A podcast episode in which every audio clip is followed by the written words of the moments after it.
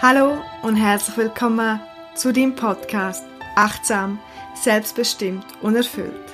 Ich bin Irina und ich teile hier mit dir all mein Wissen und meine Erfahrungen, um dich zu inspirieren, aber auch um dich zu ermutigen, dich selber besser kennenzulernen, dich weiterzuentwickeln und um dein Leben bewusst und authentisch zu gestalten. Viel Spaß bei der heutigen und neuen Podcast-Folge.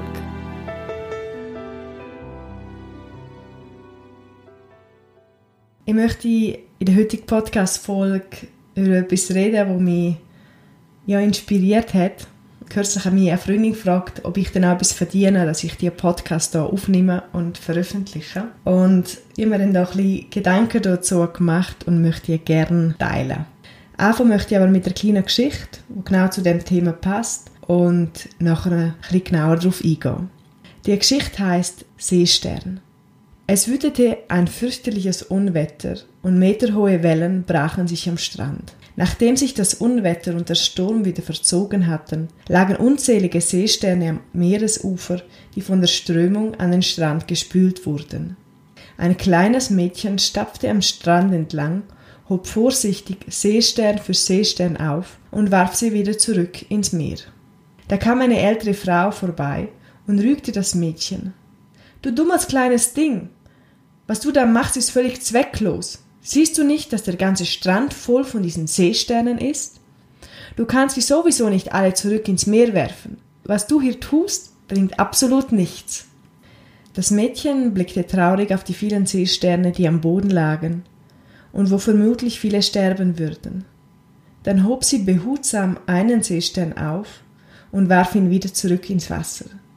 Sie hebte den Kopf und sagte zur Frau für diesen hier, für diesen einen, hat das etwas geändert.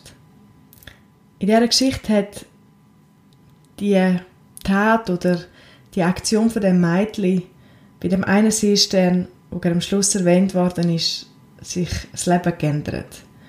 Und er ist wieder im Wasser und wäre vielleicht sonst ausgerechnet.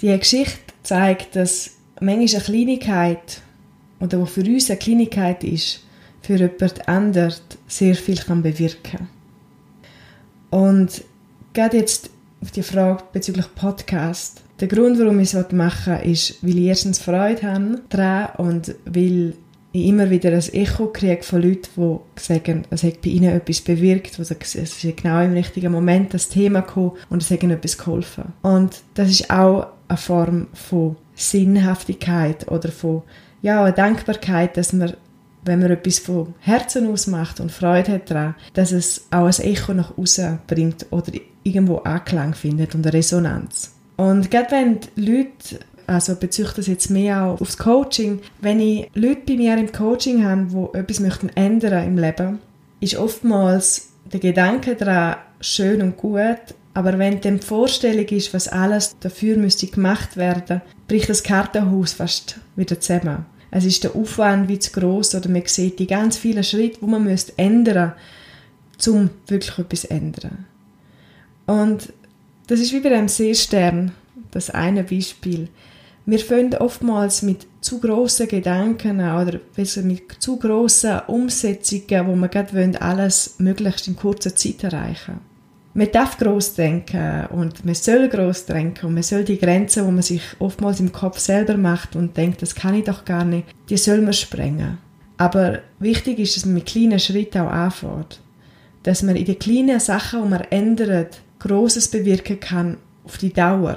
Dass es ein Prozess ist. Alles, was mir, ist wie wenn man etwas Neues, eine neue Sprache lernt oder eine neue Sportart. Am Anfang geht es nicht und es geht wirklich nicht und man will vielleicht fast aufgehen.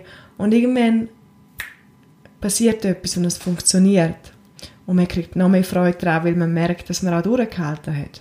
Und was ich mit dieser Podcast-Folge dir möchte mitgeben, und das ist heute eine kurze Folge, ist, wie bei dem Seestern. Vergiss nicht, dass kleine Sachen, die du veränderst, und das fängt meistens mit dir an, mit deiner Haltung, wie bei dem Mädchen, wo sich auf den Weg macht und die Seesterne einzeln zurückwirft, dass das, was du bei dir anfängst, kann auch im Grossen etwas bewirken. Aber manchmal siehst du es vielleicht nicht sofort. Oder manchmal erwartest du ein grosses Echo drauf.